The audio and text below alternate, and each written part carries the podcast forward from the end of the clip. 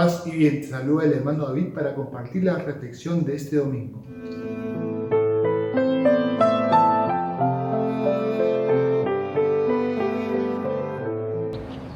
Paz y bien, celebramos el sexto domingo del tiempo de Pascua y las lecturas nos van a hablar del amor de Dios en Jesucristo. Y si hablamos de amor, no puede faltar el amor de la madre. Y de ya, feliz día a todas las mamitas.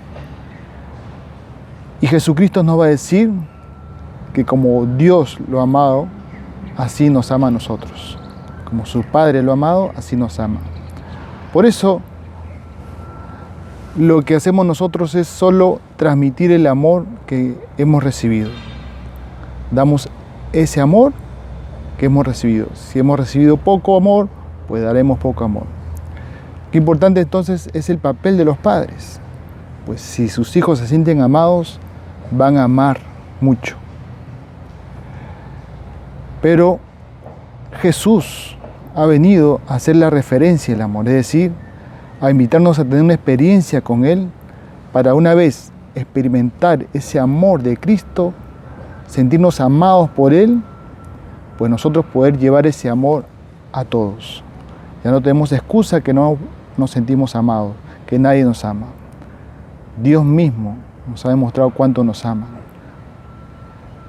Y quiere que amemos con esa referencia. Por eso dice, amados unos a otros como yo los he amado. También podemos ver que el amor nos lleva a permanecer con Cristo. Cristo quiere que permanezcamos en Él. Pero no quiere que permanezcamos de una manera solitaria, individual, sino juntos, como una familia unidos, porque solo unidos saldremos de todos los problemas que estamos pasando.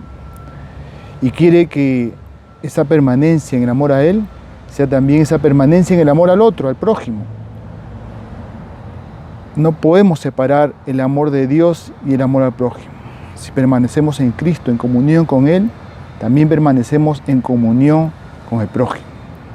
Y esto es lo que quiere Jesús de nosotros.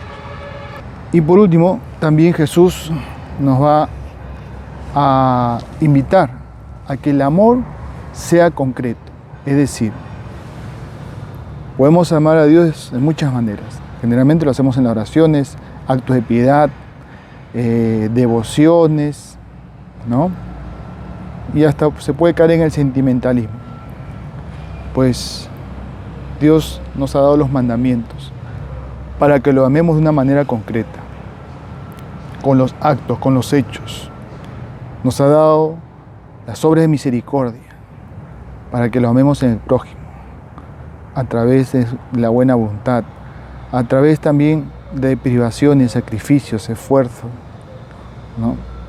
de compartir, de dar al que lo necesita. Y esta es una manera concreta amar. El amor se demuestra con hechos. Y el fruto de ese amor?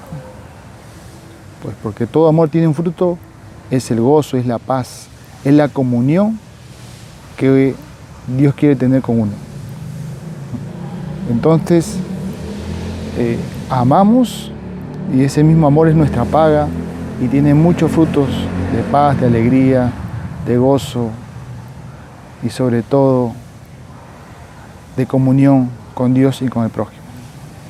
Feliz Día de la Madre y que Dios los bendiga mucho. Y también que podamos experimentar todos este amor bendito de Dios.